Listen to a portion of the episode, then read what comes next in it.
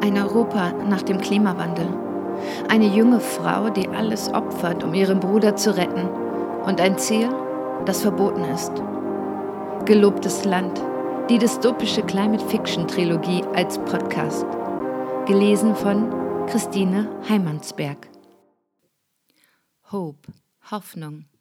Kapitel 5 Die letzten drei Tage und Nächte waren mühsam. Die Landschaft blieb flach, kahl und gleichförmig. Seit wir den kleinen Hain hinter uns gelassen haben, sind wir nur wenigen Menschen begegnet. Einmal kamen uns drei Jungs entgegen, die, sobald sie uns sahen, einen Bogen um uns schlugen. Wir passierten mehrere große Gehöfte. Vor einem fuhr ein Traktor, den wir eine Weile aus der Ferne beobachteten, und wir tauschten die wenigen Erinnerungen darüber aus, wie das Leben war, als unser Trecker noch funktionierte. Jedes Lebewesen, das wir sahen, war durch die Entfernung auf Puppengröße geschrumpft und die Welt wirkte irreal und fremd. Doch am schlimmsten waren die Nächte. Nicht ein einziges Mal fanden wir einen Unterschlupf. Zweimal boten uns alleinstehende Bäume etwas Schutz, aber einmal waren wir wieder gezwungen, auf offenem Feld zu schlafen. Der neue Mondhimmel erschien mir schwärzer als je zuvor. Jam und ich entschlossen uns mit den Ruhen abzuwechseln, aber die Erschöpfung zwang uns alle drei Nächte in den Schlaf. Oft streckte ich auf und hörte Jame im Traum abgehackt weinen. Unsere Vorräte neigen sich rasant dem Ende zu. Nur der Trick mit dem Wasser funktioniert einwandfrei und ich bin froh, dass der Alte ihn uns gezeigt hat. Wenigstens ein Problem ist gelöst, fragt sich nur, wie lange wir brauchen werden, um die Wälder im Süden zu erreichen. Heute ist der erste Tag ohne Nieselregen und mittlerweile ist alles feucht, was wir dabei haben. Unglücklicherweise selbst meine Stiefel. Der Schaft hat wunde Stellen in die Haut gerieben, die bei jedem Schritt auf nervtötender Art wehtun. Ich weiß, dass ich Blasen an den Füßen habe, aber ich traue mich nicht nachzusehen. Wenn ich die Stiefel ausziehe, fürchte ich, dass ich sie nie wieder anziehen kann. Wie Jame sich fühlt, kann ich nur erraten. Wir reden selten und er trabt die meiste Zeit gedankenversunken hinter mir her. Nur wenn wir Bäche überqueren oder Hindernisse übersteigen müssen, geht er voraus und sucht den besten Weg. Er war in solchen Sachen schon immer geschickter als ich. Da hinten, ruft er plötzlich aus. In der Ferne taucht eine Ansammlung von Häusern vor uns auf. Endlich. Hoffentlich ist es kein Marktdorf. Jule sagt, dass jedes Marktdorf regelmäßig von Drohnen kontrolliert wird aber ich wünsche mir nichts sehnlicher als eine Nacht im Schutz eines Gebäudes. Ein Dorf, sagt Jame. Sieht gar nicht so schlecht aus. Was meinst du? Trotzdem müssen wir vorsichtig sein, mahne ich. Warum? Da wohnt doch eh keiner. Jame läuft vor. Langsam! Hast du wieder Angst vor Drohnen? gibt er lachend über die Schulter zurück. Ein Knall lässt ihn zusammenzucken. Über uns haben sich dichte Wolken zusammengebraut, die violett leuchten. Jame sieht so erschrocken aus, dass ich grinsen muss. Ich laufe los und hole ihn ein. Na hopp, hopp, hopp, bevor es zu regnen anfängt. Er streckt mir die Zunge raus, rennt mir aber bereitwillig nach. Am Rand des Dorfes sind zwei Häuser ausgebrannt und ein weiteres ist nur ein Haufen Schutt, aber der Rest sieht intakt aus. Kurz bevor wir das erste Haus erreichen, verlangsamen wir unsere Schritte. James Wagemut ist ihm aus dem Gesicht gewichen. Ich bleibe stehen und lausche und erwarte geduldig neben mir. Alles ist ruhig, bis auf den Wind, der das Gewitter ankündigt. Ein Schwarm Vögel zischt über die Dächer hinweg und verschwindet in die sich tiefer senkende Dunkelheit des anbrechenden Abends. Langsam bewegen wir uns weiter. Zwischen den Bauernkarten wachsen ein paar schiefe Bäume, Gestrüpp wuchert über Mauerreste. Übersürrt es von Insekten. Ich halte Yama am Pullover fest und horche auf Unregelmäßigkeiten, aber es ist der beruhigende, tiefe und gleichmäßige Ton, den Hummeln und Wespen von sich geben. Jame schiebt meine Hand weg und verdreht die Augen. Wir folgen der Hauptstraße, die sich durch das Dorf schlängelt und zu deren Seiten die Häuser wie eine Perlenkette aufgereiht sind. Wurzeln und Gräser brechen durch den Asphalt, was die Straße in der Dämmerung wie eine bizarre Miniaturlandschaft aussehen lässt. Aus einem Fenster flattern Vorhänge heraus. Das Geräusch erinnert mich an Liebes, wenn sie die Bettlaken ausschüttete. Kurz glaube ich, ihre Silhouette hinter dem Fenster zu sehen, dann schon ist die Illusion wieder verschwunden. Von einem kleinen Steinhaus zu meiner rechten Seite blättert blauer Putz ab, aber die Fenster sind intakt und das Dach macht einen ordentlichen Eindruck. Unter den Dachbalken hängen drei kleine Vogelnester, dicht beieinander, was laut Marie immer ein gutes Zeichen ist. Ich weise mit dem Kind zum blauen Haus. Jame nickt. Trotz des Wissens, dass alle Dörfer geräumt sind, fühlt es sich an, als würde hinter jedem Fenster jemand stehen und uns beobachten. Vorsichtig durchqueren wir das, was mal ein kleiner Vorgarten war. Die Haustür hängt schief im Rahmen und klemmt beim Öffnen. Mit etwas Gewalt drücke ich sie auf und probiere im niedrigen Hausflur ein paar Lichtschalter aus. Nichts passiert. In der Küche puste ich eine dicke Schicht Staub vom gusseisernen Ofen und öffne die Brennkammer. Jame schmeißt seinen Seesack auf den Boden und lässt sich auf einen von vier Stühlen am Küchentisch plumpsen und rümpft die Nase. Riecht nach Keller. Ich lege meinen Rucksack auf den Tisch. Besser als gar nichts. Zwischen Herd und Wand steht ein mit Brennholz gefüllter Metallkorb. Hier, schau. Ich halte meinem Bruder einen Scheit hin. Holz, antwortet er lahm. Schau, wonach es riecht. Holz, wiederholt er. Trockenes Holz, ist ja toll, sagt Jame. Ich staple mehrere Scheite in den Ofen. Gib mal die Streichhölzer. Jame holt sie aus dem Rucksack und wirft sie mir zu. Meine Finger sind klamm und ich brauche ein paar Versuche, um das Streichholz anzuzünden, das ich vorsichtig in die Brennkammer befördere. An einem Holzscheit stehen Fasern wie kleine Haare ab. Ich puste gegen die Streichholzflamme, doch das beschleunigt das Tempo, mit dem sich das Feuer daran hochzüngelt. Die Flamme zuckt und erlischt. Zweiter Versuch. In der Packung sind noch fünf Hölzer. Zitternd reibe ich das Hölzchen an der rauen Seite der Schachtel entlang, lege es wieder zwischen die feinen, abstehenden Holzfasern und puste kaum spürbar dagegen. Einige Fasern beginnen zu glühen. Ich puste etwas kräftiger. Das Glühen greift auf weitere Fasern über. Die Oberfläche des Holzes verfärbt sich dunkel, doch das Streichholz ist fast abgebrannt. Mit der Hand wedle ich hinter der Flamme in meine Richtung. Das Streichholz verglüht. Trotz der kühlen Temperaturen hier drin wird mir heiß. Jame beobachtet mich mit stoischer Ruhe. Ich ziehe ein neues Streichholz aus der Schachtel, zünde es an und lege es wieder auf dieselbe Stelle wie das vorige. Ein schmaler Rauchfaden steigt auf. Die Flamme hüpft von dem Streichholz auf eine hochstehende Faser, frisst sich daran entlang hinunter und entfacht die nebenliegenden Fasern. Das Streichholz ist abgebrannt, aber auf der rauen Seite des Holzscheites tanzt die kleine Flamme weiter. Ich fächere und puste. Allmählich wird das Feuer größer und frisst sich in das Holz hinein. Erleichtert lehne ich mich zurück und halte meine Hände vor die Flammen.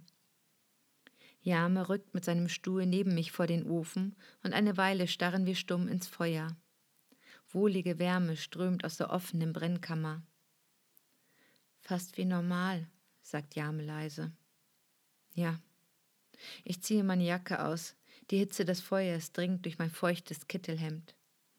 Weißt du, ich suche nach den richtigen Worten. Sie hätte alles für dich getan. Dein Leben ist alles, was ihr etwas bedeutet. Jame fixiert weiter das Feuer. Du musst stark bleiben. Für Mama. Es ist das erste Mal, dass ich das Wort ausspreche. Es war immer Lieder, aber für Jame ist es Mama. Kaum merklich nickt mein Bruder, ohne den Kopf vom Feuer abzuwenden. Das Haus hat neben der Küche zwei Schlafzimmer, eine Stube und ein kleines Bad, aber ohne Wasser. Die Matratze des Doppelbettes im Erdgeschoss ist weich und wippt auf und ab, wenn man sich darauf setzt. Gegenüber entdecke ich mich in einem dreiflügeligen Spiegel und erschrecke. Haut und Kleidung sind fleckig, unter den Augen dunkle Schatten. Ein fremdes Mädchen sieht mir entgegen. Ich wische mit dem Ärmel halbwegs den Dreck von meinem Gesicht und kämme mir die Haare mit den Fingern. Trotzdem sehe ich aus wie die armen Leute, die an Markttagen vor den Hallen betteln. Unter dem Spiegel steht ein Bilderrahmen aus Blech. Das Metall ist schwarz angelaufen und das Glas zerkratzt, aber darunter ist ein vergilbtes Foto zu erkennen. Ich beuge mich vor und lange nach dem Bild. Ein Junge, etwa ein James Alter, steht neben einem kleineren Mädchen und hat den Arm über ihre Schultern gelegt. Sie hat ihren Arm um seinen Rücken geschlungen und ihre kleine Hand ruht auf der Schulter des Jungen. Beide lächeln in die Kamera. Obwohl das Foto verblasst ist, ist zu erkennen, dass sie farbige Kleidung tragen. Das Oberteil des Jungen ist gelb, das von dem Mädchen blassrot, eine merkwürdige, fremde Farbe. Die Kinder sehen aus wie die Menschen aus den Geschichtsbüchern, nur dass dies eine Fotografie und keine Zeichnung ist. Und plötzlich begreife ich, was mich damals in der Schule so an den Bildern berührt hat. Es waren Mädchen darauf zu sehen, so wie auf dieser Fotografie. Aber bei uns dürfen Mädchen nicht mit auf Fotos. Ich studiere das Gesicht der Kleinen, die stolz dreinblickt. Vermutlich, weil sie mit auf das Bild durfte. Oder weil der Junge sie umarmt? Es sind bestimmt Geschwister, denn sie sehen einander ähnlich. Ich fingere das Bild aus dem Rahmen und stecke es in meine Kitteltasche. Den Rahmen lege ich verstohlen in die oberste Schublade der Kommode unter einen Stapel Bettwäsche und hole zwei Garnituren heraus. Über die Ofenstange hänge ich unsere nassen Sachen und die Jacken, hoffend, dass die einzigen wasserabweisenden Kleidungsstücke von der Hitze nicht schmelzen. Mehrmals prüfe ich nach, ob sie zu heiß werden, bis ich mich beruhigt vor dem Ofen niederlasse. Jetzt sind meine Füße dran. Entschlossen ziehe ich am linken Stiefel und lasse jaulend wieder los. Haut, Strumpf und Stiefel sind eine schmerzhafte Verbindung eingegangen. Ich beiße die Zähne zusammen und zerre erst den linken, dann den rechten Stiefel herunter und pfeffere sie in die Ecke. Wenn es den Himmel auf Erden gibt, so habe ich ihn gerade gefunden. Eine halbe Stunde später sitzen Jama und ich mit zwei Tellern heißem Steckrübeneintopf aus der Dose am Tisch. Gierig schlingen wir das Essen in uns hinein. Draußen prasselt es heftig gegen die Fenster. Wir müssen die Flasche noch aufhängen. Jame sieht von seinem Teller auf. War ein guter Tipp von dem Alten, aber er hätte uns trotzdem nicht bestehlen dürfen. Hättest du sie ihm überlassen, wenn er gefragt hätte? Trotzdem, beharrt Jame. Geräuschvoll schiebt er seinen Stuhl zurück, schnappt sich die verbliebene Flasche und geht hinaus in den Regen. Draußen ist es fast dunkel und totenstill. Jame hockt auf dem Bett und starrt Löcher in die Wand. Ich schüttle Bettzeug aus und werde in eine Wolke aus Staub gehüllt. Alles ist hier mit der grauen Schicht bedeckt. Das Bett, der Spiegel, die Kommode sowie ein runder, dreckig weißer Plastiktisch, der dazu passende Stuhl und die Wollgardinen, die ich zugezogen habe. Hier war schon lange niemand mehr. Mit der Wärme aus der Küche zieht der Geruch von verbranntem Staub herein. So, fertig. Ich werfe Yama eine Bettdecke zu. Mein Bruder rührt sich nicht. Was ist? Jetzt, wo, wo es keinen Hof mehr gibt. Was passiert jetzt mit den anderen? Ich stopfe ein knotiges Kissen in einen Bezug und weiche Yamas Blick aus. Ich denke, sie werden versuchen, bei anderen unterzukommen, ihre Arbeitskraft anbieten. Aber Mari und Lida sind alt, niemand wird sie wollen. Warum nicht? Sie sind gute Erntehelfer und sie sind genügsam. Vielleicht nehmen die Wärters sie auf. Glaubst du? Ich konzentriere mich auf das Zuknöpfen des Bezugs. Ja, ich glaube, dass sie sehr gute Chancen haben, von den Wärters aufgenommen zu werden. Viele Alte schließen sich anderen Höfen an. Das weißt du doch. Ich denke, Jame weiß genau wie ich, was mit alleinstehenden Frauen passiert, aber ganz gelogen ist es nicht, denn die Werthers sind eine der wenigen Familien, die ich als gütig bezeichnen würde. Oder, wie Lida zu sagen pflegte, schwach. Sie haben oft ihr Gemüse unter Preis herausgegeben, wenn sie wussten, dass eine Familie in Not war. Wie Jules Clan sind sie mit vielen Jungs gesegnet, das scheint die Leute großzügiger zu machen. Ob sie bereit sind, zwei ältere Frauen aufzunehmen, bezweifle aber selbst ich. Oder ein Teil des Hofes steht noch, das wissen wir nicht. Ich hebe die Decke an. Komm, schlüpf rein. Jame lässt sich nach hinten kippen und das Federbett bis zum Kinn hochziehen. Nicht so hoch, ich ersticke ja. Mach es doch runter. Ich kann nicht, meine Arme hängen fest. Er zappelt albern herum.